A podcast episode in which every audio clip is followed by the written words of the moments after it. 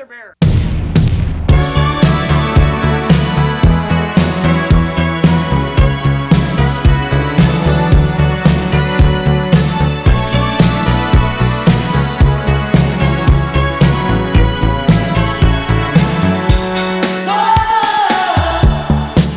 Hello，大家好，欢迎来到啤酒事务局，我是天。我是齐，哎，最近咱们做了一件大事儿，那可不，我们最近联合上海精酿啤酒协会、BHS 一起酿吧、皮博士还有 CBC 一发布了一份2022年中国精酿酒吧白皮书。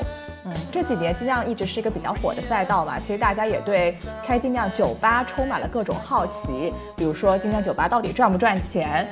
二零二二年这么难，老板们还打算继续坚持吗？或者说是想了解一下早 C 晚 A 是不是个好生意？精酿酒吧为什么要卖餐等等？所以我们这次的调查问卷呢，其实就是涵盖了精酿酒吧这个业态的方方面面吧。对一个是帮大家去解谜，说，哎，精酿酒吧背后到底是怎么一个生意？同时呢，也是想去了解一下，哎，每个不同的城市的酒吧顾客都有些什么不同偏好的口味。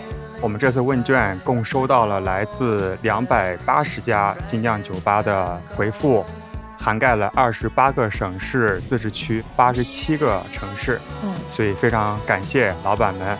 白皮书的结果呢，之前有在啤酒事务局微信公众号发布过。那今天这期节目呢，我们想通过播客的形式，啊，为大家仔细解读一下白皮书。嗯，既然是关于精酿酒吧的白皮书嘛，那不能咱们俩干聊，必须要和精酿酒吧的老板们一起聊。对，那我们今天非常开心，请到了两位我们特别喜欢的，也是啤酒旅行社合作酒吧的老板，和我们一起来解读这份白皮书。欢迎两位嘉宾。Hello，Hello，大家好，我是广州 Hideaway Ken。大家好，我是来自南京山丘精酿的老鼎。那两位老板，要不先简单介绍一下各自的酒吧？老鼎先来吧。哎，我们南京的山丘精酿是成立于二零二零年年底，到现在差不多两年时间。那么我们其实还有一家店在青岛，成立于二零一八年，到目前为止全国是两家店，然后也算我和青岛的主理人老公，我们都是一起喝精酿的最早的一波爱好者吧。嗯，老鼎现在脸还是红的。昨天晚上到几点钟？可能是因为家里灯光的问题。行，来看哥介绍一下。我应该最早接触在二零幺五年吧，那会儿是开始参与在广州比较早的一个精酿酒吧的一个品牌叫 Hops。到了二零一六年就开始做自己的这个品牌 Hideaway，中间还参与了一些不同的酒吧的一个品牌的一些合作。不同的方式、不同的选品，或者是不同的区域等等的，都做过一些尝试吧。那挺好的，今天有各种各样丰富的经验来可以跟我们一起分享了。呃，对，那学费没这个这个没白交没白交啊。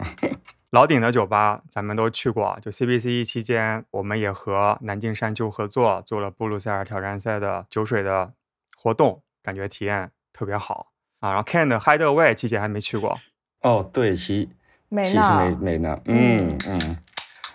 天是在一个晚上把我的所有的店都踩了一遍，啊，是吗？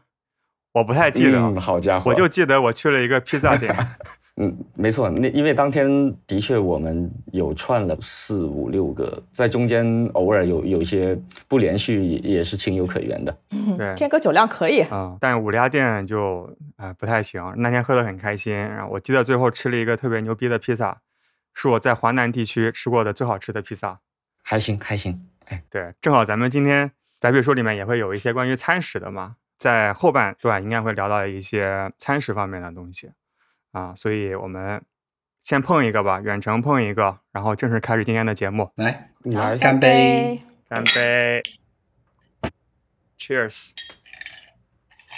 我喝的这个是来自于十八的最近的一个新款，叫没关系，然后英文叫 It's OK。我觉得还挺应景我们今天的这期 白皮书解读的。在听这期节目的话，你也可以关注我们的微信公众号，回复一下关键词“白皮书”，就是对着这个白皮书一边看一边 听我们聊，可能会 更明白一些。嗯，咱们这次的白皮书主要是琪姐帮我们用十分强大的数据统计的工具做了数据分析，所以就琪姐帮我们分享一下。对，那首先先来给大家介绍一下我们这次参与调研的两百八十家酒吧的一个画像吧。那百分之七十的酒吧其实都非常的年轻，经历了三年以内嘛，所以其实是从开业开始就一直在经历整个疫情的阶段。然后呢，有大概百分之二十二的酒吧运营了五年以上。那其中呢，从业态的角度来讲，有百分之七十七的酒吧都是一家门店啊。然后剩下的连锁店里面呢，其中呃百分之九十四为直营，然后百分之六为加盟或者品牌授权。那营业时间的角度来讲呢，大部分的酒吧就是百分之七十都是选择在晚上六点之后才开始营业，只有百分之十二点六的酒吧会在中午十二点前就开始营业了。所以你们的酒吧其实都是经营了三年以内，然后单店晚上才开始营业，是吧？还比较符合这个大众的这个画像。按照这个画像，我跟老顶应该是刚好两头都有。对，哦，一个是经营时间，一个是业态，还有一个是营业时间。我们能够把这里面的场景能覆盖到大半了，已经是刚好。对对，对。太好了。我这边应该算是在精酿酒吧里边老的那一波吧，就是五年以上。五年以上，因为我们刚刚在七月底的时候做完我们品牌的这个六周年。其实我们最多的时候，先后有五个店，哇，然后也包括了一些地址啊、建筑物啊的关系，也有这个疫情的关系。那现在是三个店，嗯，而且这三个店当中也有不同的，并不是一直就是那三个地方，所以经历还挺复杂的这个事儿还。正好是两种完全不同的画像，咱们今天有不同的角度来分享。对我刚一看那个就的确是，嗯，对的。我接肯哥的话，其实我们两家店，一个是一八年，一个是二零年底。青岛的店是快五年了，四年半。我这边是两年。那么四年半的店和现在南京这个店，它也像肯哥说的，把近五年尽量发展门店的一种模式，很有代表性的体现出来了。青岛的店其实就像我们早些年的精酿酒吧的纯做酒，然后晚上开业，从装修上各方面上相对来说会粗糙一点。然后南京的店呢，是从二零零年底我来主理的，看过了很多的店以后，我在做南京店的时候呢，就会把消费的场景啊，把我们山丘的品牌的如何去延展啊，结合我南京这边特有的户外运动圈，结合了一些攀岩的元素，还有一些越野跑的，还有越野的徒步啊，包括这些运动元素结合在一起。南京山丘是一个攀岩主题，其实现在就明显的会觉得，在这个经营里面的话，大家都都希望除了精酿，还有一些能够不同的交集在里边，而不是单纯是酒。嗯，对，体现出酒吧的品牌的格调、性格，还有它应该是，其实就是老板喜欢什么，对吧？对对对对，我们擅长什么？比如说老板本来就喜欢骑行啊、越野跑啊，其实就把平时的这些运动的好朋友，给他们多了一个平时聚会的根据点嘛，可以叫来酒吧大家一起。对对对，那刚刚 Ken 也说了，现在参与精酿的酒吧越来越多嘛，从业人员越来越多，我们就看了一下，哎，那哪个城市最内卷呢？那从酒吧的数量角度来讲啊，排名前五的分别是上海、广东、北京、山东跟江苏。但是呢，我们也问了每家酒吧他们的平均的酒头数量、易拉罐数量以及桶啤的平均进货价格。那看起来呢，是辽宁、四川、重庆、吉林和天津这几个地方的酒头数量、易拉罐数跟平均进货价格都在全国属于名列前茅的。甚至辽宁和四川的平均桶啤进货价格超过了一千块钱一桶。这个是一个什么概念呢？一千块钱，仰望，嗯，为了这一篇，我特意去刚才把我从去年开店到今年两年的进货拉了一个平均数，我看了一下是九百五。差一点那。你也挺卷的。我的店里面的国内和国外的酒比可能不一样，因为我国内和国外平均下来的酒比是一比二，国产的九十一，国外的九十二，所以整体下来它的均价会偏高。我想应该国内大部分的，就是这几年开的店，应该会以国产酒为主，所以我觉得，呃，我的这个数据可能是偏高的。但是如果以国产酒为主的话，均价应该会更低个一到两百块钱的均价。没错，我们在看到大部分的城市其实都是在呃六百五十到八百这个区间。对，的确，就像老鼎说的，可能就是这个选择上的差异，就影响到了嗯均价。我现在有做生啤的两个店，碰巧就是错开的，一个酒头比较多，而且是有搭餐的情况下，我们做的可能就国产的会多一些，因为搭餐起来性价比会更容易让人接受。然后另外的一个门店是面积比较小，酒头数量也不多，就会选择它做更精一些、更尖一些的东西，进口酒会多一些。特别是我可能会更偏好于澳洲啊等等那那个方向的一些酒。两个店是完全不同的成本结构，它的均价相差也会比较大。因为我看了一下那个数据，可能会在那个地方的酒吧数量越多，取样的样本越多，它的均价对对对反而就会越低。拉下来了。可能供应的时候价格也取决于，比如说像运费、像仓储，嗯酒吧越多，大家平摊成本会把它拉低一些。对，也有点像跟这个市场规模是有点挂钩的。你酒吧越多，你的市场规模就越大，成本反而会是越低。对，也是从酒吧数量来讲，排名前六的省份，其实均价都还是在一个比较合理的范围之内，嗯，就六七百块钱。在这方面，可能就四川，我一直都觉得四川、成都、重庆等等的，在精酿这个行当里边，并不是二三线城市的那那感觉，是一线城市。广东是二三线的那种感觉，挑的货，他们更新的速度，还有他们喝酒的人口数量，还是我们很羡慕的。巴士，好，那下一页了。嗯，感觉这是我第一次感觉在开会一样的一个博客。咱咱们过一下这几道题是吧？对的，就说啊，这页讲完了，大家有什么问题吗？没有啊，好，嗯下一页。像像是老师在解题，行吗？没问题了吧？好，下一题。突然有点不习惯这样的录播课方式。好的，好的，好，那下一页啊，下个问题就是问酒吧老板在选择售卖酒款的时候，从以下维度来说，对您最重要的分别是，那他们依次是酒款卖点、价格、品牌和个人喜好。其中呢，单店老板会把个人喜好排得更重要一些，但连锁店酒吧老板就是完全不看重个人喜好，比较看重品牌。嗯，这个很符合逻辑啊。基本上酒吧老板选酒的时候都会要看一下圈内的这个酒款有没有卖点。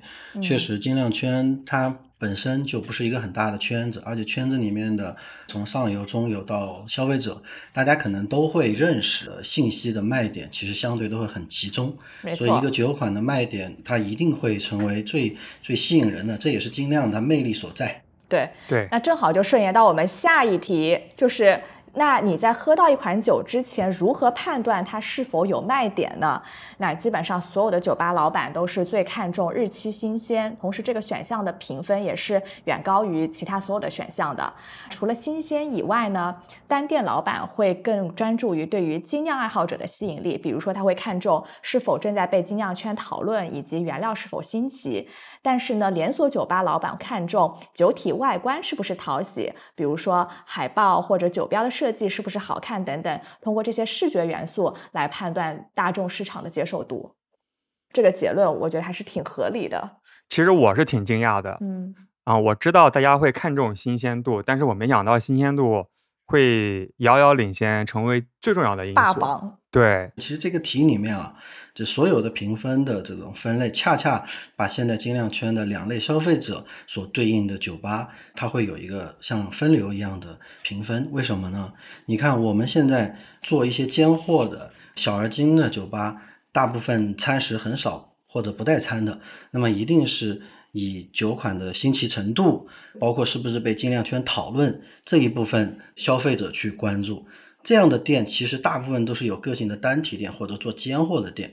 从另外几个维度来看啊，酒体是否讨喜，海报包装是否做的比较好，是被连锁酒吧的主理人去关注。那是因为他所面对的消费人群，他并不是最资深和核心的消费者，只是可能普通的消费加一部分刚接触到精酿的消费者，他们可能对于这些信息的获取是比较少的，而且也没有太多的精力去关注这一块。他们更多的关注是能够看到的一些表象上的酒体颜色啊，包括还有一些呃海报啊，还有一些推广方面的东西，其实把它归类一下就能看出来，它其实是针对不同的酒吧做不同的消费者的这个生意分成了两个大类别。嗯，这是我的一些看法。但是为什么日期新鲜是最核心的？因为不管是这两类型里面，大家都关注新鲜度，因为啤酒是越新鲜越好的。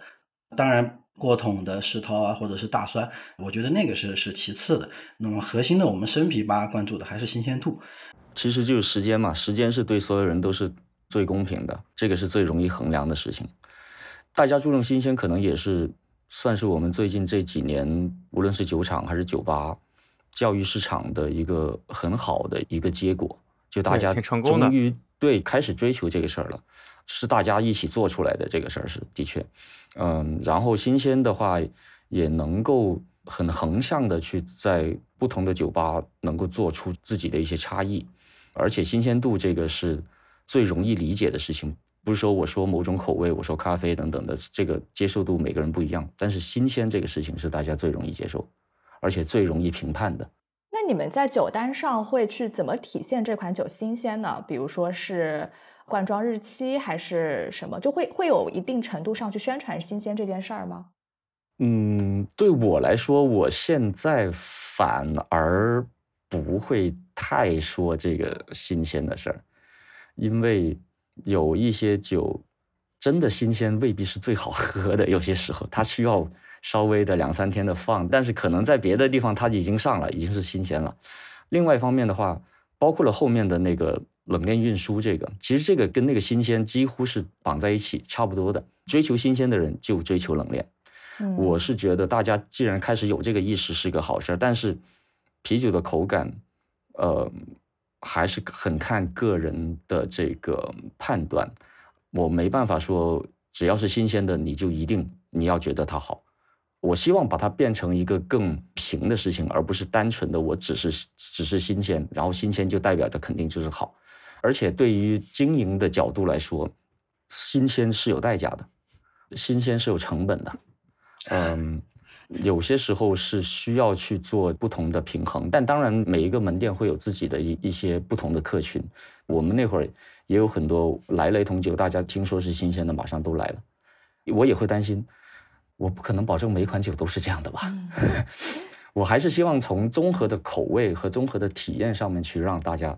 我并不是追着某一款酒来的，而是我觉得在这儿我就能喝到我想喝的东西，新鲜是其中一个元素。OK，那除了这些维度之外，两位有没有其他的一些维度来判断卖点？我们有没有漏掉的部分？我觉得基本上覆盖的差不多了，因为，嗯，特别是后面的一些选项，更多的是对普通消费者，这种情况下，他们的这个视觉上。的刺激或者是吸引度，会直接影响他的这个选择。我们也看到酒厂是的确越来越注重这个展示上的东西了，比以前是很大的进步。嗯嗯，对这个我很认同肯哥说的。明显感觉这两年国产的精酿厂牌，从厂牌的整体的 logo 啊，还有包括整体的 VI 体系，包括每一个产品的海报，都是很花心思，包括一些。嗯，国产现在目前酒款的命名都非常体现出厂牌自己的诉求和它的本地化和它的一些想体现出来的元素，所以我会觉得这两年整个精酿圈的发展是越来越想去把整个市场做大，面向想去关注精酿圈的这一部分的还不算爱好者的一些优质客源吧。所以我觉得从未来来讲，嗯。每一个门店或者圈内的从业人员一定会去逐步完善我们除了酒的品质以外各方面的营销推广、产品定位这一方面的一些细节。我们也能看到这两年有很多的新锐的，包括一些老牌的精酿酒厂，它越来越规模化，也越来越公司化、体系化、标准化。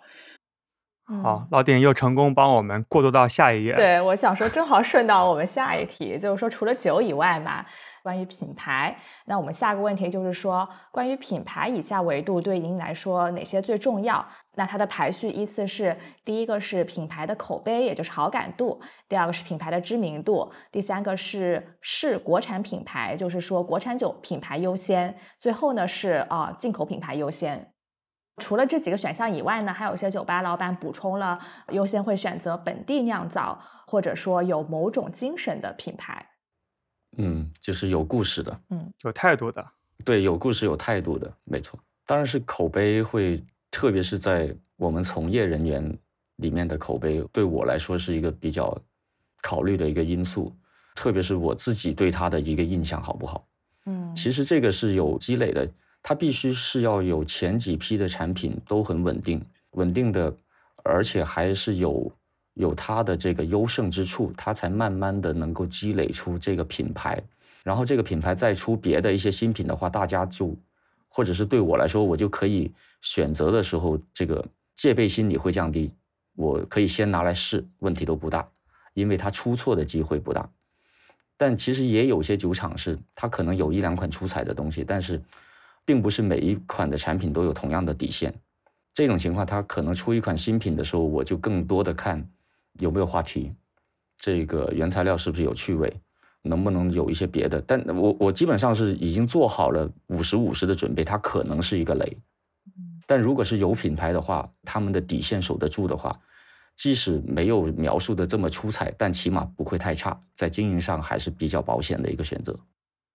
对，不是。品牌就一定有好的这个产品的体现，但是品牌能给我们相对来说最低的试错成本。那么在选我们认可的品牌的时候，平均水平会高于相对来说我们不是太了解的这个品牌。愿意去做品牌的厂家，他一定会珍惜自己的口碑，他在做产品的时候一定会更严谨，也去更负责的去做一个产品。嗯。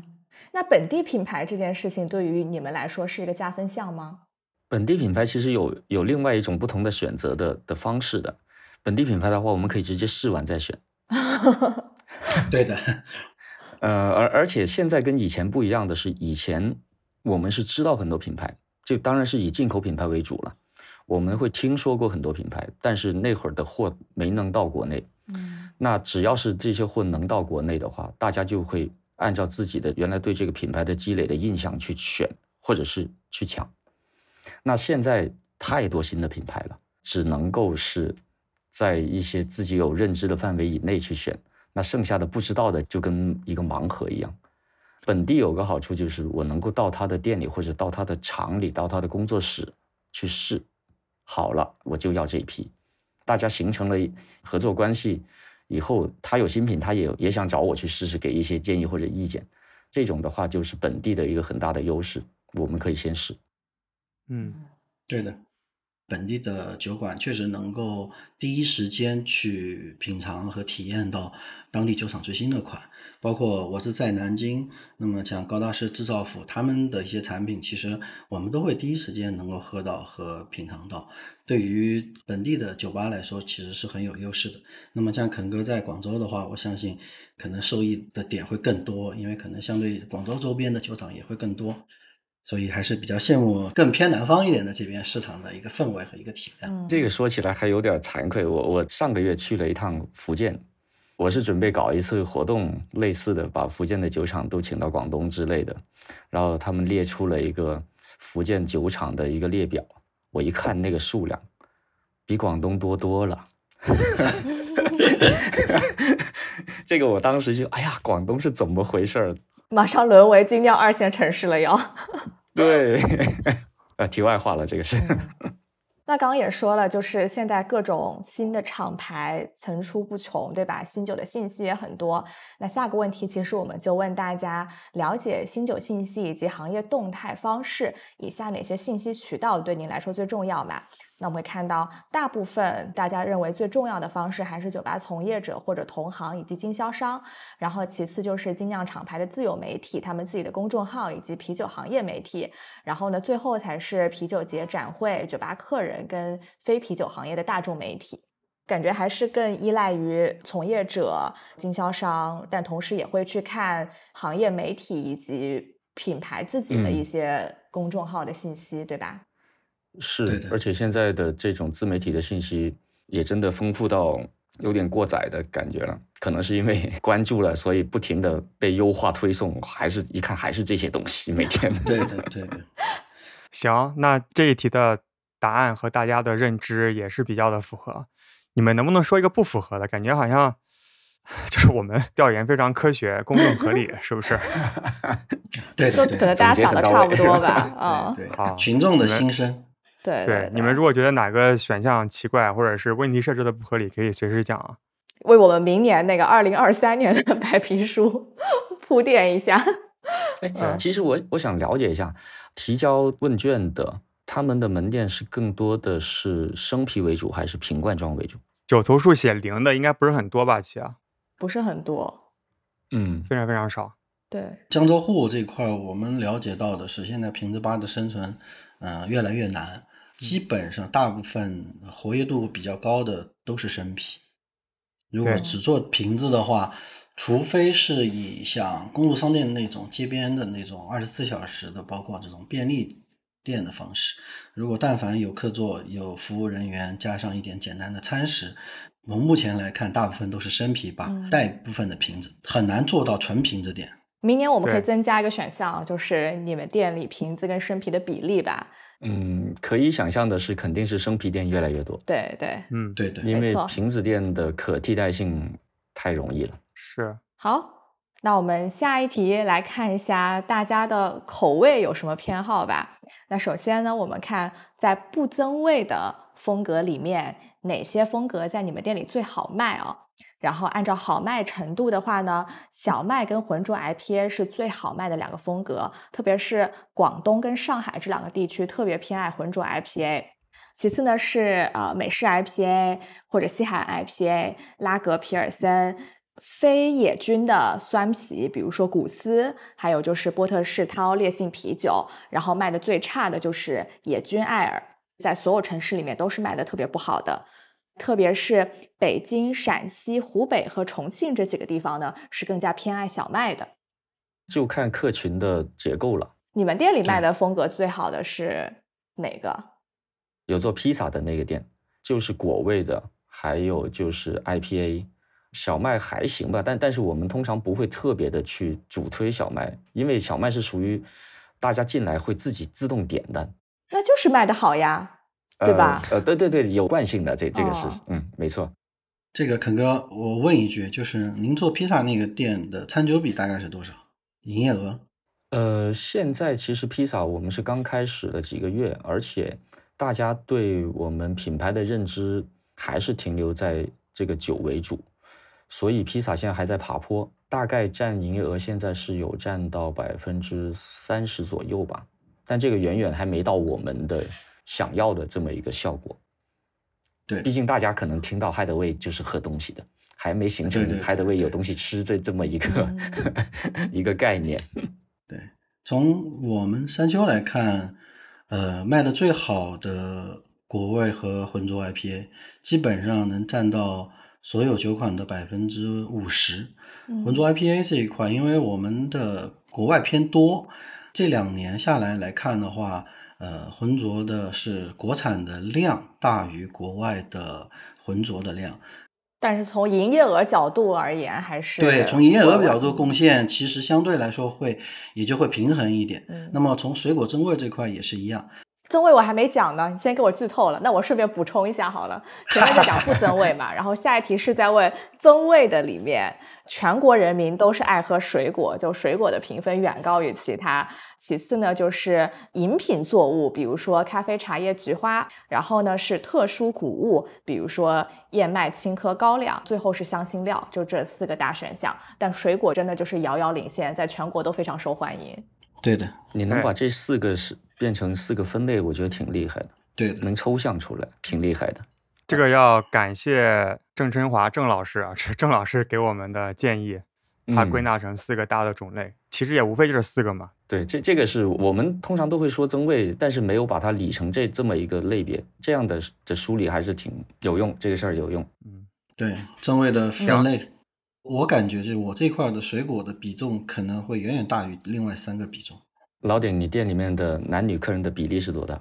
从去年到今年，女性客户的比例是越来越多了，很夸张了。就是可能上周末嗯我坐在门口，然后百分之九十都是女生，然后把我吓到了。啊，好令人羡慕。就就就有有最近有有这么样的一个情况，然后把我吓到了。然后我有朋友问我这什么情况，我说我也不知道，而且大部分我还都不认识。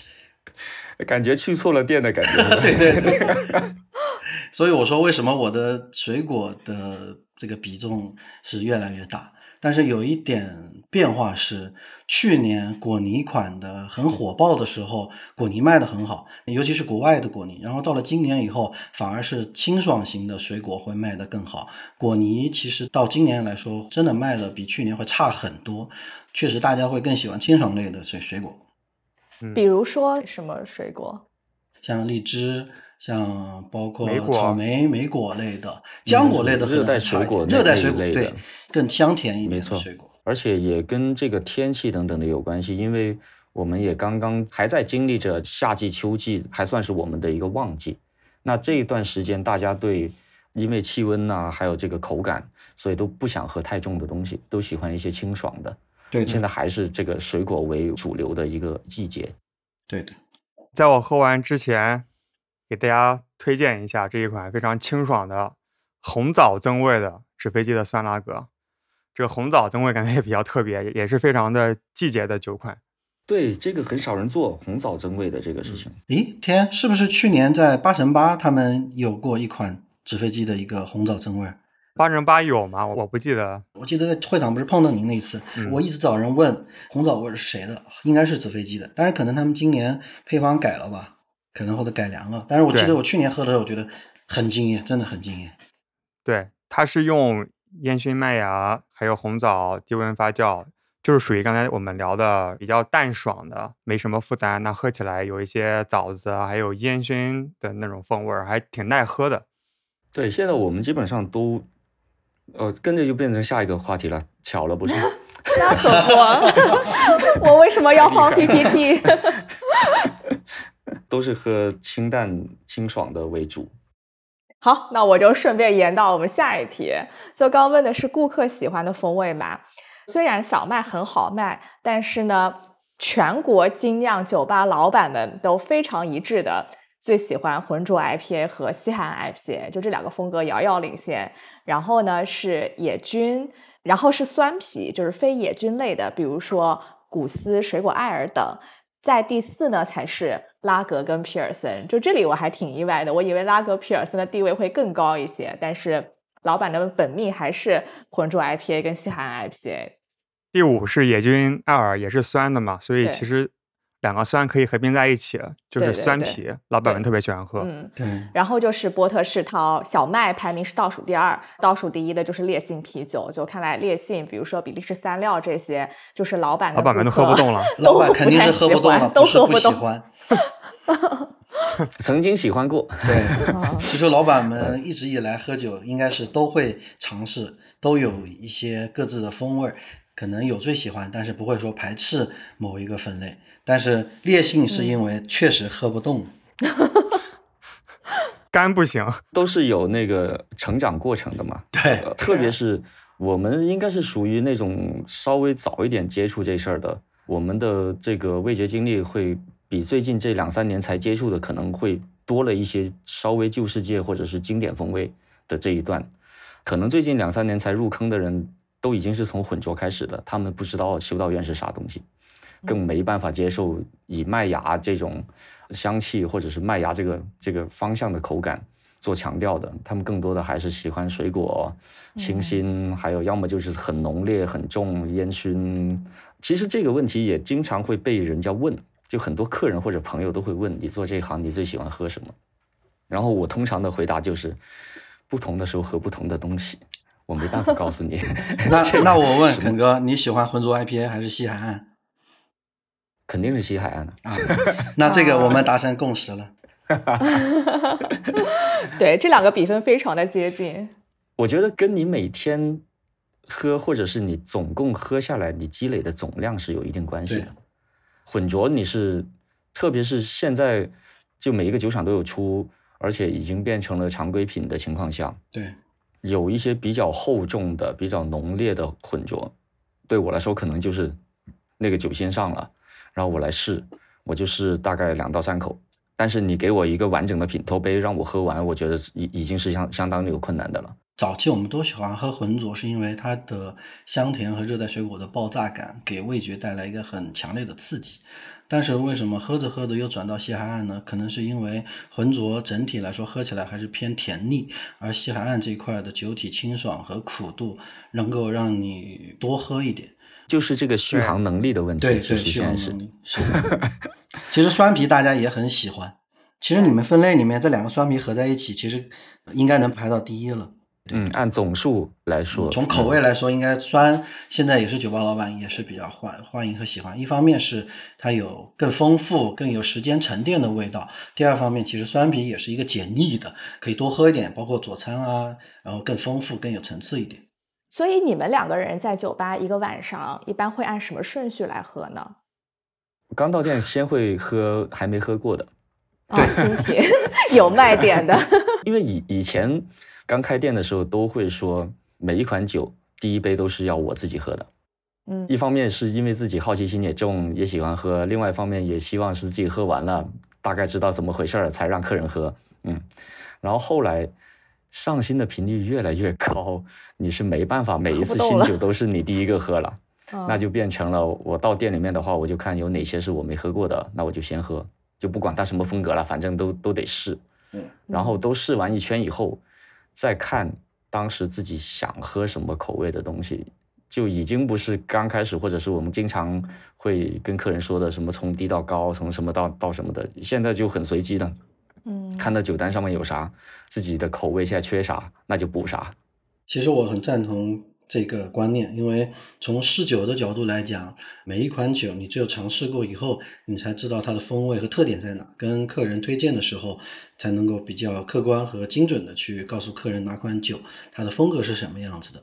包括我现在要求店里所有的店员在上新酒的时候，他们都需要去尝，自己知道风格和风味是什么样，才能去推荐给客人。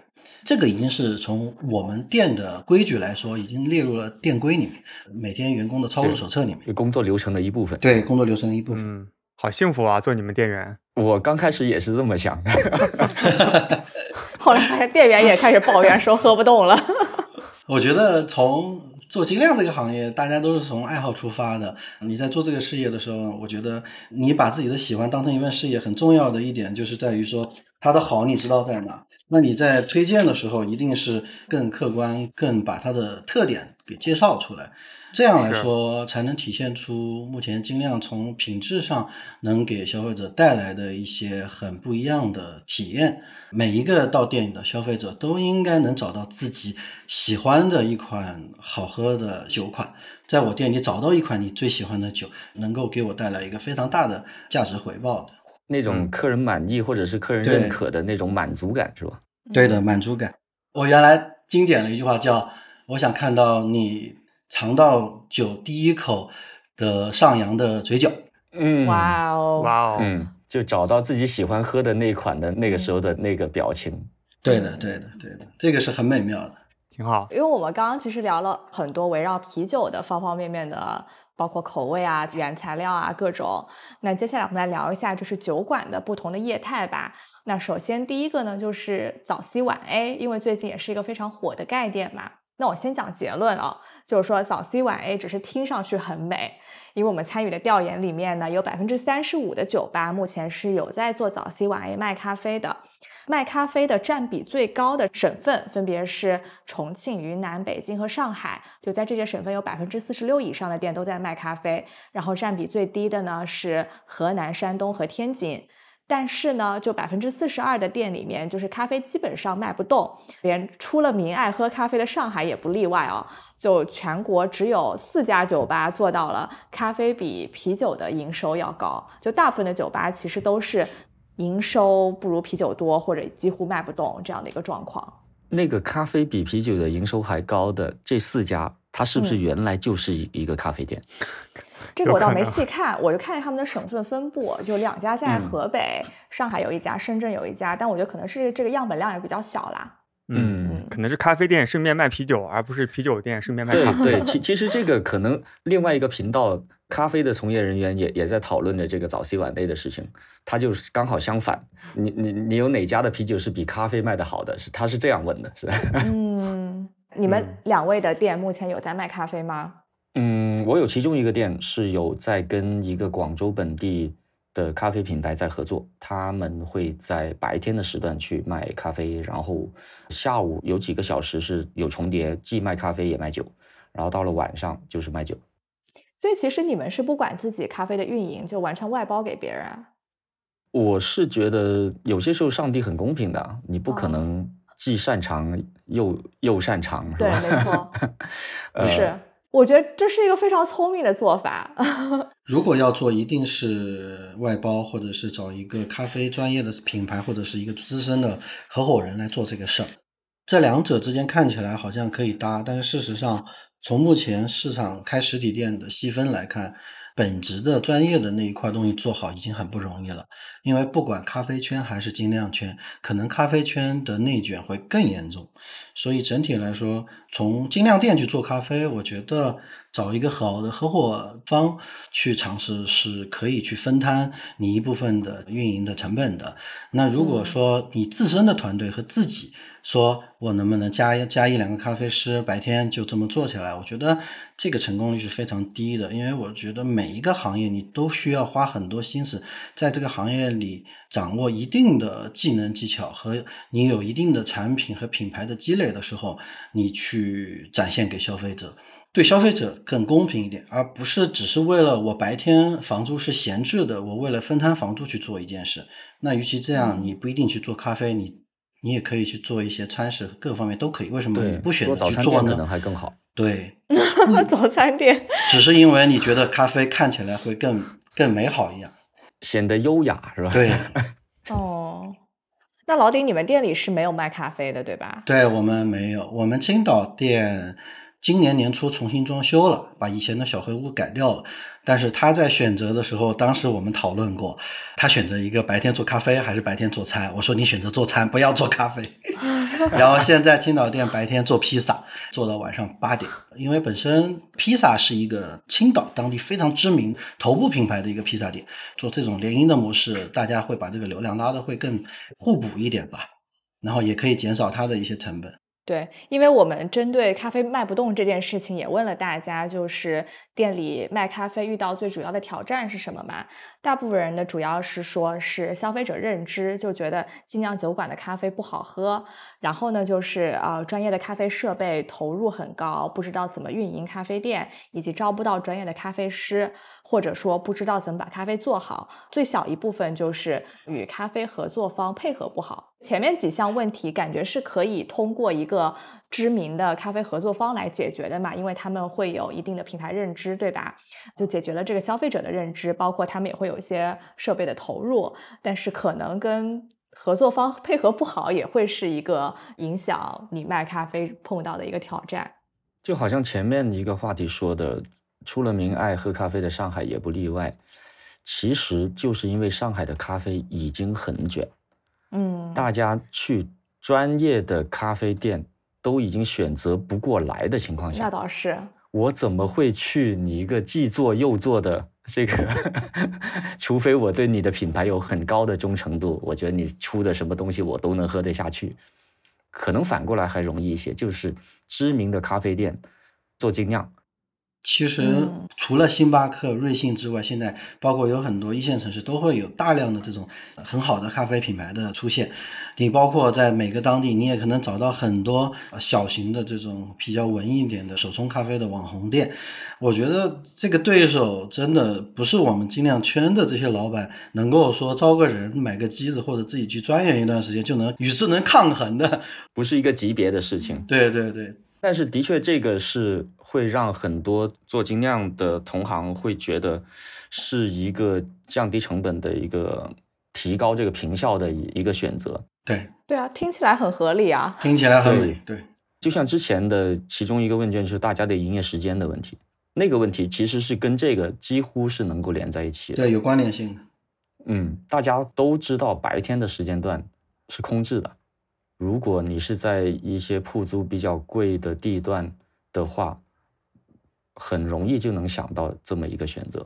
但如果真的你又想自己做这个，就同时兼具这两种能力的人，我觉得真的不多。同时运营两种不同的品类，嗯，很操心。对，对你的精力和你的专业度。而且咖啡有很大一部分还是有外卖的成分，外卖的运营又是另外一个事情，精量还更多的是到店消费。哦，这个又变成后面一个事儿了啊！来，我又帮你引到了后面一个话题。呃，所以其实在我的看来，就是早 C 晚 A 这个事情是看起来很美好，但实际上运营下来，即使不说成本或者是经济上的数字，我们单纯说客人的转化率，就比如说白天喝咖啡的人，晚上会不会喝酒？我们刚开始的时候以为这里面是转化率极高的一个群体，嗯但实际上没有我想象的那么高。嗯，大概这个重合的是多少？我觉得就百分之十左右。对吧？那所以听下来就是早上把店空着卖咖啡，还不如去做餐。那正好引到我们下一个问题，就是说精酿酒吧的供餐情况吧。那首先我们是先问大家是否提供餐食，百分之六十的酒吧呢是以简单的下酒菜或者预包装食品为准，然后呢百分之九点六的是以中餐为主，百分之二十二是以西餐为主，然后百分之七点六是没有提供任何形式的食物。所以其实看下来，就是差不多百分之三十二的酒吧会提供正餐，其中西餐比中餐相比而言呢，会更加普遍一些。酒吧里面最重要的烹饪的工具呢是油炸炉，其次是烤箱。这个我觉得也也是跟从业人员的结构跟他过往的工作经验是有关系的。就像刚才所说的，从事精酿行业的人，大部分以前是没有餐饮行业经验的，对都是爱好者的转化。所以搞点什么下酒菜预包装就比较方便嘛。对，除非你是有这个下厨的爱好，这个爱好稍微的转化成店里面的一些产出，但是这个比例已经不高了。再加上，如果你有爱好，但是商业跟你自己的爱好之间，怎么样变成一件商业化的事情，又是另外一个门槛。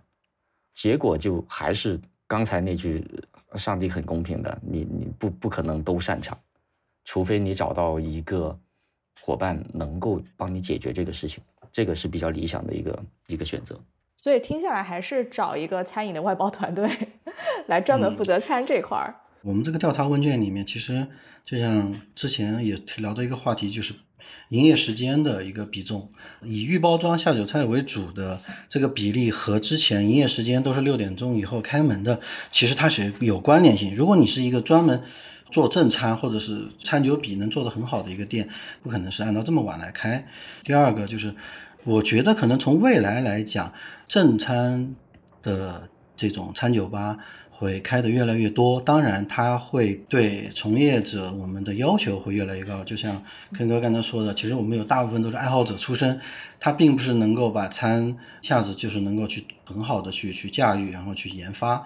其实，在业内我们也能看到有一些老牌的、早些的精酿厂牌的门店啊，包括连锁店啊，现在已经能够去做到一个非常好的餐酒比。以至于说有些厂牌已经在全国各地开连锁店，所以整体来说，呃，我觉得未来的趋势应该是多元化和以餐酒比更优化的一个方式。本身山丘这一块儿，马上也想做一个新的门店的尝试，就是做一个前店后厂一个餐酒五五开的这种一个门店模式。能给消费者提供一个有好吃的东西，也有好喝的酒，同时在不同的时间段，以餐为主的白天和以酒为主的晚上，它能做到一个调配。为什么去这样去定义呢？因为这是跟生活息息相关的。我们吃东西是为了满足生理的需求，我们喝酒是为了满足心理的需求。那为什么不能提供一个非常好的场所，一个很好的氛围的场景里面，让它生理上和心理上都能得到一个非常好的解决方案？嘴角扬起一抹微笑。对对对。那老顶，你想开餐厅的话，你会想做中餐为主还是西餐为主呢？合伙人也找的是一个做西餐有六七年的一个一个合伙人，对，然后就想做这个一个尝试。因为从整体来看，精酿啤酒和西餐相对来说，一些烘烤类的和一些油炸类的是会更搭一点的。第二方面，其实中餐也能配，只是因为第一个中餐的。跨度太大，然后中餐的口味上会更刺激，会影响到你喝酒的体验的。因为你在食物上有太刺激的，对，会掩盖住酒很多的风味的体验，甚至会恶化酒的味道。举个小例子，就是如果你吃到一个非常非常辣的一个一个一个东西，然后你喝那款酒的时候，你只想让它给你去解辣，不能去评价出啊这款的 IPA 的风味到底如果那会儿你喝一款西海岸 IPA，你就会觉得它苦的不行。对对对，我觉得这一题我们明年可以优化一下，因为现在。预包装或者是预制菜也是挺火的一个概念，对，包括我最近可以买到预包装的酸菜鱼，还有烤鱼，拿回来之后就加热一下，就变成一个外卖水准的一道菜。像这种预制菜也有可能可以作为正餐，所以它不一定只是个下酒菜。嗯，下酒菜可以再细分一些，什么类型的？对，然后看一下全国什么各个地方不同流行的下酒菜 口味。对，我是建议现有没有餐的同行们可以考虑预包装，甚至于预包装可以更多元化，因为从这个角度来切入。增加自己的营业的品类和收入，增加一部分客户的粘度，在这个方面，我是建议大家可以多尝试预包装的多样性，因为现在整个供应链已经是越来越成熟了。就像天说的，你你预包装的什么酸菜鱼都有了，包括这种这种西餐类应该会更多。什么鸡翅啊，什么其实你有油炸炉跟烤箱都可以搞定嘛。嗯，对，的确加了餐食会丰富很多，因为丰富的不单只是你的收入，而是你的客群。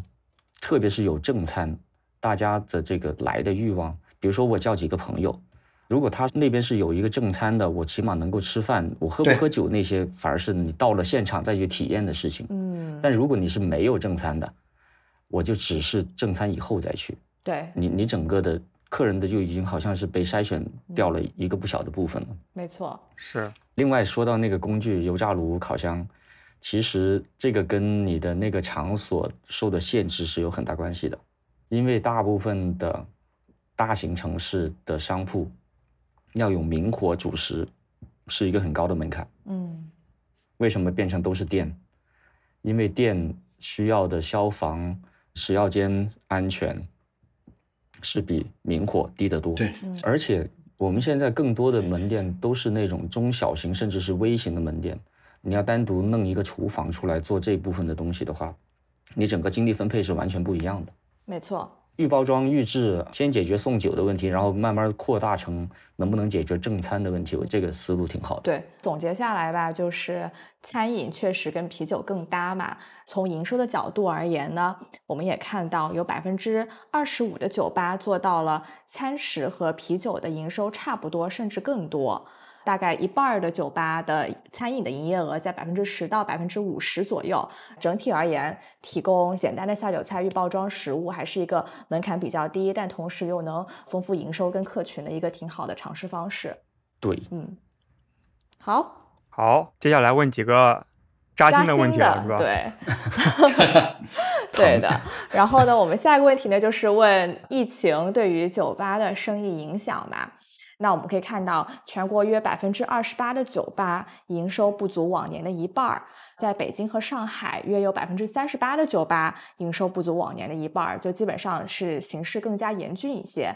那其中受影响最大的省份呢是云南、新疆和辽宁，有百分之五十以上的酒吧收入都不足往年的一半。影响比较小的是广东、四川、湖北，就是甚至有百分之二十的酒吧生意比往年还要好。我手上的经历就是这几个类型都有，有一些是因为的确是受疫情影响很大，嗯受各种的管控、停业等等的。其实疫情的影响，我觉得是分开两部分的，一个是直接让你停业，嗯另外一个是疫情的连带影响，让消费者不敢出门消费，嗯，这是两种或。者消费降级。呃，对，没错。然后这两种其实更多的是依赖于当地，别说是城市了，可能是细到是某一个区的它的政策选择的问题。因为很明显，在广州就能感受到不同的区不同的应对，然后最后是是有不同的这个结果。嗯那你说那更不用说不同城市。对你每种情况都碰到嘛？那其实更大的是跟它在哪个地方，比如说跟哪个区有关，还是说是跟这个店的业态有关？比如说哪种类型是更加抗压的？呃，之前不是说 Hideaway 最多的时候曾经经历过五个店嘛？嗯然后其中一个门店是我们最早的那个门店，创始店，也是在疫情期间客流量减少，不时的这个停止营业，所以后来它那个商业区、那个商圈的整个气氛氛围有了很大的变化，所以我们最后选择了把我们的老店直接给关掉了。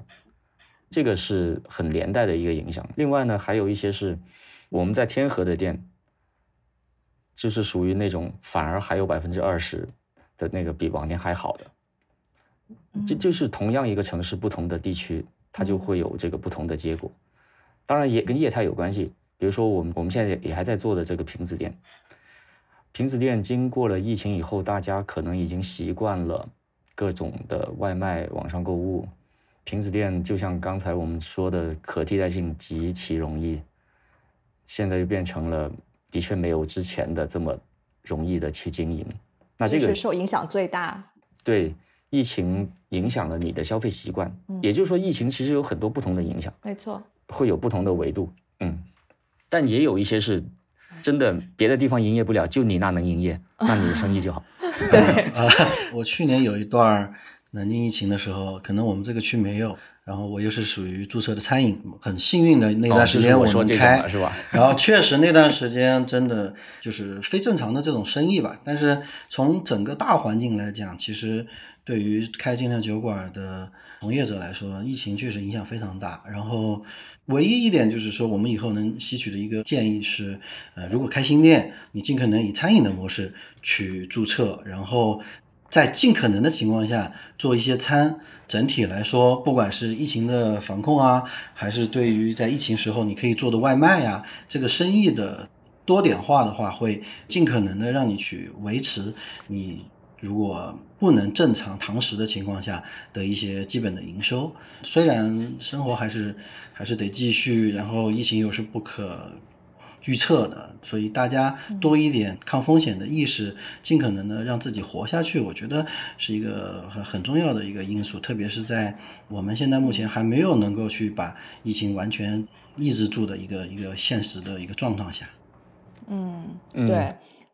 正好又引到下一个问题，就是问大家，面对疫情，那您是如何应对的嘛？排名最高的选项是更积极的做一些社群的宣传，比如说社群视频等等。然后呢，就是积极拓展外卖的业务。第三个是降低售价，吸引更多人消费。第四个是减少生啤数量，降低成本。第五个是关闭门店。然后呢，在其他的选项里面呢，老板们填写最多的一个词就是“躺平”，就算了吧。可能更多的是每一个酒吧都有自己的客户群，也有微信群之类的，对，而且大部分做精酿的都是很有人味儿的一个群体。哦哦，还有一些选项，我就是拓展不同的业态嘛，比如说什么剧本杀呀、桌游啊，就其他的一些方式。也是难，反反正有微信群的，时不时的说一下咯，卖惨呢还，是吧？你们发现经过这次疫情，外卖的消费习惯是不是比之前要加强了好多？这是肯定的，即使是我们做生啤的这个罐装跟打包，都会比以前会多。对我来说，我以前是不希望生啤做做这种打包的东西的，更希望客人到店。因为一方面的话，这个打包的过程还有运输的过程会影响酒的这个口感跟品质。另外一方面，我觉得啤酒就是一个社交属性很强的一个饮品。如果你自己在家喝啤酒，跟你去店里面遇到不同的人去聊着天喝啤酒，完全是两码事儿。对，但是疫情这么一来，大家反而是习惯了自己在家喝酒了，你不得不接受这个事情。这个也是没有办法的办法。那段时间就很明显的看到 同行们都不停的公布自己开始做外卖了，在这 里。对，外卖优惠活动，互相问，哎，你那个灌装机哪儿买的啊？对对，各各种的互通有无。不容易啊。那我们下一题呢？问的就是除了疫情以外，大家最大的痛点是什么它是个填空题，啊？你们俩先嗯说。嗯，还是客群规模还是比较小，来来去去还是这帮人。嗯而且这帮人还有一个有趣的是，这帮人他入坑入的越深的人，慢慢的他会变成从业者。他，的他的消费力会相对慢慢的更理性降低。嗯还有一部分呢是嗯一直在谋划着能不能自己开个店。对，这个已经是常态了。对对对这个 熟客开店这个事情已是已经是常态因。为感觉开店成本也没有那么高，对吧？对，琪，你记得我们在年初有一个盾友，他是网易云的产品经理，嗯嗯，村长，对村长做志愿者啊，帮我们做产品技术的一些建议。然后最近他离职了，然后要开精酿店，我把他嗯介绍哇介绍给正式入 Ken 行哥了。这个挺勇的啊。他也是听我们节目入坑精酿，然后到他开店也就一年多的时间。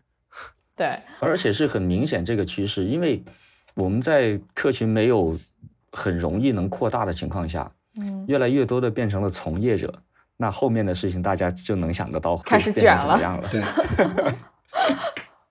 对我这边也写的就是大家普遍的提的几个痛点吧，就是精酿的普及程度比较低，缺少宣传的渠道，宣传营销非常的难，业内卷，房租压力大，用户的消费欲下降等等这些。如果对比以前几年来说，其实精酿的市场普及的程度已经比以前好很多很多了。嗯，嗯，但是可能还是不够。我觉得精酿嗯普及的不够，并不是市场，反而是我们的业内圈的一个专业度和一个自身除了精量以外，你在做店需要做的更好、更优质的一个一个技术的提升，而且这是一个行业技术的提升。这个主题是如何破圈？我能够分享一点的就是，我这两年做南京山丘这个店，我很关注一些传统的这个，比如说像大众点评啊，像小红书啊，像这一类的推广。然后在店面运营的时候，我很侧重于把那些没有喝过精酿的，或者是来尝试一下的客人，更多的跟他去呃去交流，让他先找到自己喜欢的酒款，同时告诉他一些这些酒款的特点，从一个消费者，然后给他传输一些在产品上的一些精酿的文化。那么我会发现，在一年多的积累下来，因为这个事儿是去年中旬开始做的，之前我们的大众点评不断的去发自己的一些好的菜品，让客人去评价，积累了一年多下来，在酒吧的一个当地的一个区的排名，在今年的大概这几个月期间，我都能看到，基本上在前三或者前四这样的徘徊。然后我前面的都是那些什么 Live House 啊，包括有些很知名的鸡尾酒吧，打不过，打不过。这确实打不过。但但是第二点对我来说，就是这一块儿的这种去关注、去做服务、去做一些传统的这些营销推广的时候，它的回报是有一个积累型的一个线性的慢慢的提升。所以回到刚才店里的男客女客的比重，它有时候来了很多就是看着大众点评啊，看着这些我们传统的这些渠道，他知道了这个门店，然后他来去做尝试。当他喝到很好的酒款以后，他的第二次、第三次，他会带他的朋友一起来。那个时候他都不团购了，他会以一个发现新大陆或者是觉得精酿哎确实很不错的这么一个思路去做一个口碑相传。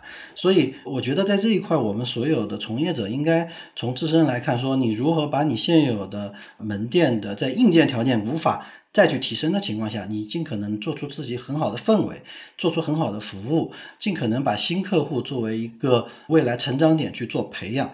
从业者都去关注这个点，那这个精酿市场就会像现在的咖啡店一样，它越做虽然店越多，但是这个市场也随着你的店多、服务好和你的产品的精细度会越来越大。然后你如果说我们未来的餐酒比做的很好的精酿餐吧的门店越来越多，很多像十八酒馆这样的这种以走流量做餐的一个精酿酒吧，这种门店越来越多，其实会改变我们消费者的餐饮和饮酒的一个消费习惯，那这个市场才能越做越大。未来的方向就是如你如何打造一个餐酒均衡的一个富有消费体验的一个门店，作为消费者来讲。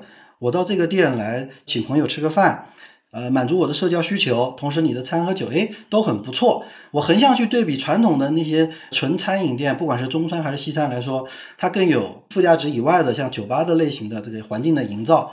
我愿意在这个地方去拍照打卡，发朋友圈，发小红书，同时又有各方面的这种硬件的餐食一个一个体现。同时，他消费完以后会发现跟其他的门店的客单价。又大差不差的时候，那我觉得在这么一个业态的体现出我们精量的一个行业的标准店也好，标杆也好的时候，那是不是市场大部分的消费者他也会想去尝试了？因为我在横向对比传统的这些餐饮门店的时候，甚至一些传统的一些酒吧、live house 的时候。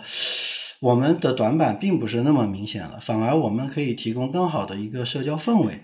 其实我觉得未来我们呃消费者他还需要的就是这么一个可以去社交餐酒场所吧。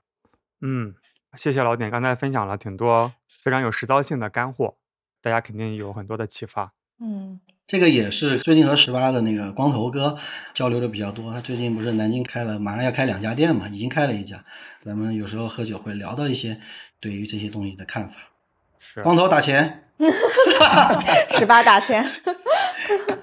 的确，我我们之前有有很多的，或者是同行或者朋友的话，觉得自己对精酿的认知，或者是放到了一个跟其他的餐饮一个挺对立的一一个情况。就是说，这个才是精酿，你们那些啥都不是的，这这类似的这个角度吧，嗯。但实际上，如果我们不尊重这个市场，我们不尊重现有的这个商业规律，那你只能够做小圈子的事情，除非你能把小圈子的客单价提得很高，呃，能够做到有你自己的这个生存的价值。我们现在更多的是要面对一般消费者。怎么样让一般消费者知道这个事情，接受这个事情？最近这两三年开店的，可能也有很多新的爱好者，还是在那个沉浸在自己的认知或者是沉浸在自己的爱好里面的，都有这样同样的过程的。如果真的像是要往前继续走更长的路的话，你就必须接受市场的这个挑战，而且要接受市场的残酷。对，因为我们最近在做小红书账号嘛。就明显可以感受到小红书现在对于精酿这块的关注度是有提升的嘛？那你们会觉得，比如说像大众点评、小红书这种比较偏可能更大众消费者或者女性消费者这样的一些渠道，对于精酿市场破圈是会有帮助的吗？这个可能对我来说就是很明显的，我认知上的不停的在说服我自己啊。我我就是我我刚才说的那种看不上别的东西的人，然后我并没有说别人，就是我自己。嗯，然后我我现在跟自己会说，现在新一代的消费者已经不是我们那一代人了，他们获取信息的途径可能就是你看不上眼的途径，但是并不是这个途径的问题，你还是要通过他们惯有的途径给他们信息，然后给他们做选择。而不是说我讨厌这个途径，所以我就放弃了这帮人。嗯，那我现在做的就是，可能我自己真的做不来了，我可能做个写个写个什么公众号还勉强可以，但是就好像小红书，怎么样做这些话题，怎么样去 tag，怎么设置，我我现在都都一无所知。我会交给年轻的这些同事去做这个事情，而且也会让他们按照他们自己的这个思维跟角度，去更多的跟他们这个年纪段的人容易产生共鸣。我更多的就做别的事儿吧，年轻人的事儿还是年轻人做吧。需要新鲜的血液，不能忽略这个跟五年前的世界已经不一样了。我们要接受这个世界，对，把未来让给年轻人。好，那我们下一个问题正好就聊聊未来吧。其实我们最后的一个问题就是说，问的是目前酒吧的经营状况以及酒吧未来一年的计划嘛。就其实整理到这题的时候，我还挺惊讶的。首先啊，精酿酒吧真的不赚钱，大概百分之七十七的酒吧都是勉强维持，然后赚一点小钱，然后百分之二十的酒吧都还在为爱发电贴钱，有可观利润的只有百分之二点五。但是尽管如此呢，只有百分之八的人其实是打算关店或者减少规模的，大部分的酒吧还是想要呃维持现状，再观望一下，甚至有百分之三十八的人就是打算再加大投资嘛，特别是在为爱发电和勉强维持的这两类酒吧里面，我们可以看到，基本上百分之六十到六十六是打算。维持的就再接着坚持下去，甚至有百分之十六到二十七的都是说要加大投资。就是精酿酒吧真的不赚钱，但是感觉老板们是为了热爱，还想再拼一拼的那种感觉。以贩养吸嘛，都是 以贩养吸。对我也刚才准备讲这一句，典型典型的以贩养吸。嗯，所以这个结论你们有有惊讶到吗？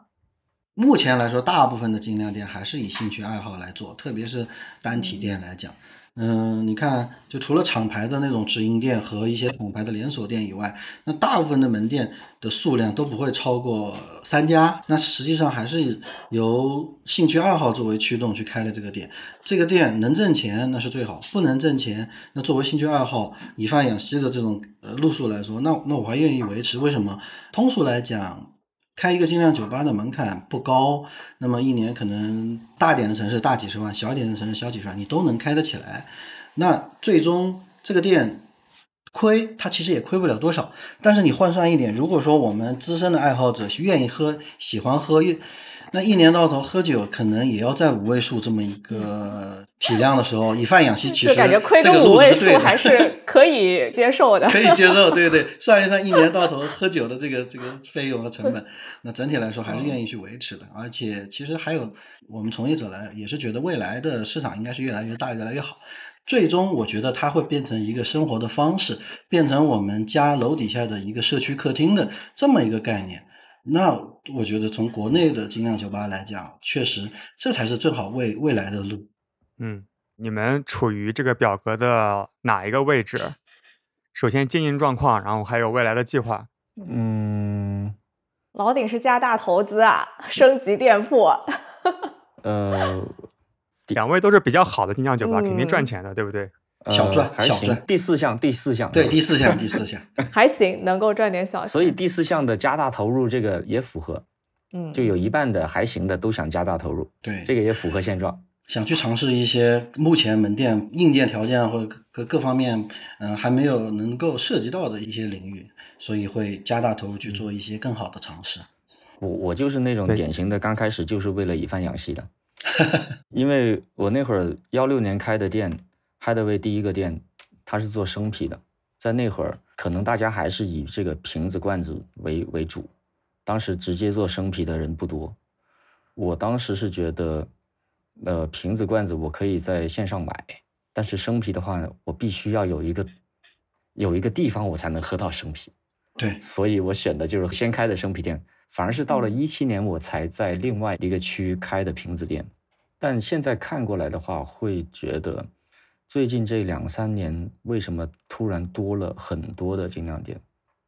特别是在广东，一方面它的防疫的措施没那么夸张，另外一方面也跟大家可能创业已经没有太多选择有关系。大家看到了，这是一个在这两三年还能够增长的一个细分行业。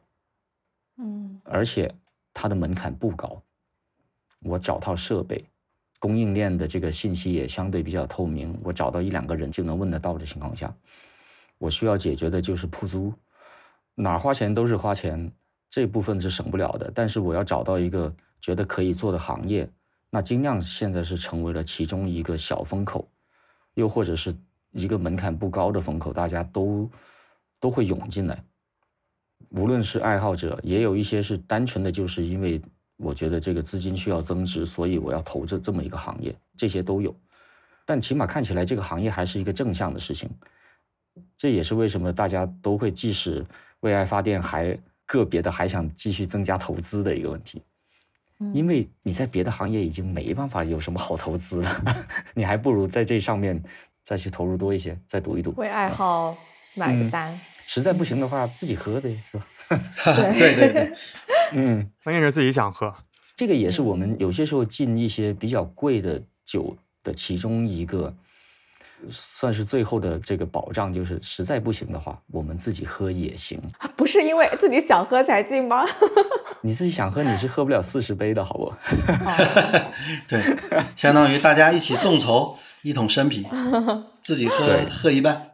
对，没错。自己是那个保底的人，可能最近这两三年下来，大部分的就是在帮这个房东在打工。对的，嗯，不仅是酒吧行业，大部分的实体行业，嗯，因为目前一些疫疫情的影响，房租的成本应该是占了最大头了。我们其实还有一点更好的想法，因为热爱的时候，还是除了做门店经营，把门店做得更好，也希望能够把自己的自量的产品也做得更好，所以也需要一个更大的地方去放一些酿造的设备。门店和酿造都会去加大力度去做。看你准备自己酿酒吗？呃，这个问题应该被问了五六年了。我一直的回答就是，越迟开始就越不敢开始，而且的确我我没这方面的天分，可以请我还是酿酒师。中间倒一下货吧，找我是吧？发挥自己的优势嘛。对，嗯都会想往这个行业的供应链的上下游都去多参与一些。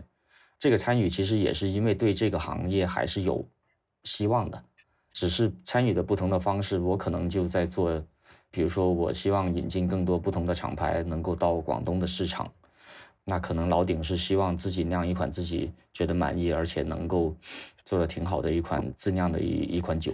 这些我觉得都是要这个行当壮大的话，就需要不同的环节的人去参与。嗯对的，大家分工，共同把这块市场的蛋糕越做越大。对，是的而且的确还要干自己擅长的事儿吧，我们勉强不了自己。没错，好呀，那以上就是我们本次白皮书的所有内容了。我觉得刚刚老板两位总结了很多吧，我们先喝一杯，先喝一杯，来来来来来来，来干杯 干杯！来来来，干杯干杯！来来来来来干杯！分享了非常多的干货，真的。看你在喝什么拉格啊？我们现在喝的就是便利店能够买的买到的东西，这个不是挺好吗？对我来说，尽量千万别把它搞成这个高高在上的，对，一定要大众化。接地气它，迟早会会变成一个普世的，或者是你生活的一部分。就像老顶说的，对这是一个社交场景，这是一个生活习惯。是家楼底下的一个社区客厅。对，没错，在疫情前，在澳洲其实每年都会去两次，然后看到他们在一个精酿酒吧里面，穿西装的跟穿工地的施工服的人是一起在那喝啤酒。下午三四点的时候，就是他们的 happy hour。对，不过他们也真的挺闲的，三四点就已经开始喝了。这也是我们很羡慕的。对，但那个场景你就觉得很和谐，因为你进了那个门，喝同样一款的酒，人就已经是一个很平等的事情了。那个时候没有任何阶级高低贵贱之分。对，嗯。而且大家对酒的认知是已经有基础概念的，基本上你不需要介绍这款是什么东西什么东西，他们更多的就抬头看着这个 menu，然后我点我要点 IPA，我要点什么，自己做自己的选择，这个市场就很成熟，而且嗯。他们最大的一个差异就是，我们所说的精酿啤酒跟我们所说的工业水啤的价格相差并不大。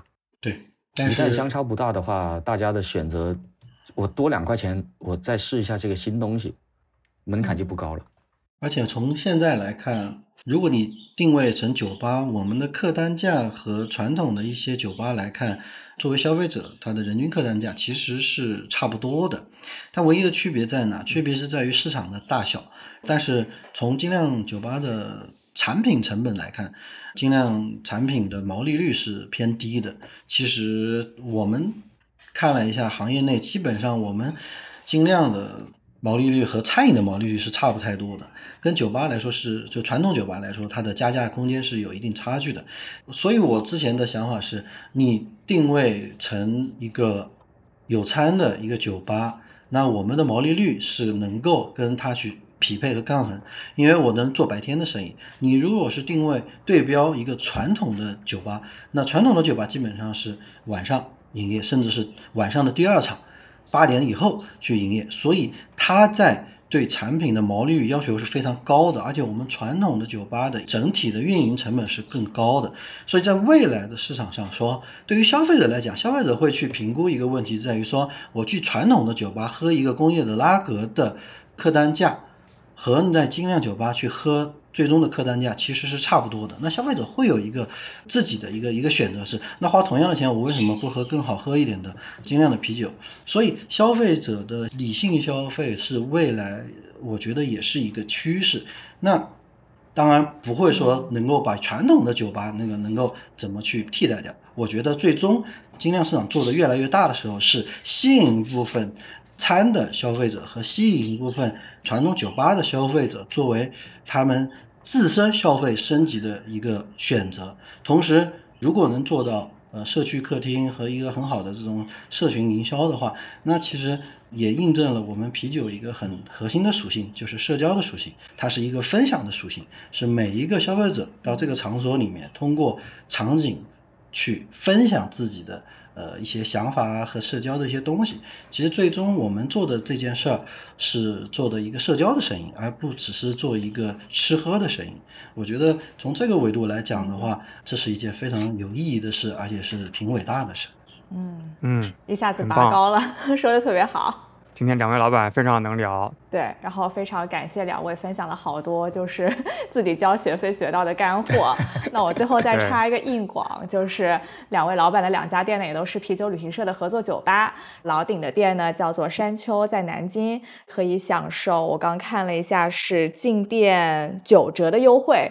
对，然后呢，Can 的 Hideaway 呢在广州有三家店，也都是啤酒旅行社的合作酒吧。我刚看了一下，竟然没有人打卡。对，然后也都是可以享受全单九折含餐饮的优惠。对，欢迎大家能够去打卡吧。那同时，啤酒旅行社上呢也有三百多家在全国的合作酒吧，都是在各地非常优质的精酿酒吧。也然后也欢迎大家能够在上面吧，就是发现更多好的精酿酒吧，然后去喝一杯，去跟老板聊聊天。相信听完这期节目，大家可能对咱们的行业又增加了一些信心。那这也是加入这个行业的特别好的时机。除了去酒吧工作可以立即实现精酿自由以外呢，那啤酒事务局我们最近也刚刚开启了我们首次的公开的招聘。啊，琪姐听到这里终于知道我要讲什么了，是吧？我以为我的广告已经够硬了，没想到你的更硬。循序渐进啊，厉害！对，我们也第一次招聘嘛，总要在节目中说一下。好的吗？我们有。好多职位都开启招聘，包括我们的商务拓展、视频策划运营、小红书啊、视频号，我们要多做起来。还有我们的用户增长、新媒体的编辑、创意文案、电商的客服以及其他的岗位，欢迎你关注我们的微信公众号“啤酒事务局”，回复招聘。年龄有限制吗？能举手吗？报名报名。行，那今天非常感谢老顶还有 Ken。来和我们一起解读这份白皮书。好的，先这样，好，谢谢。好的，来，谢谢两位，拜拜。好，谢谢大家，拜拜。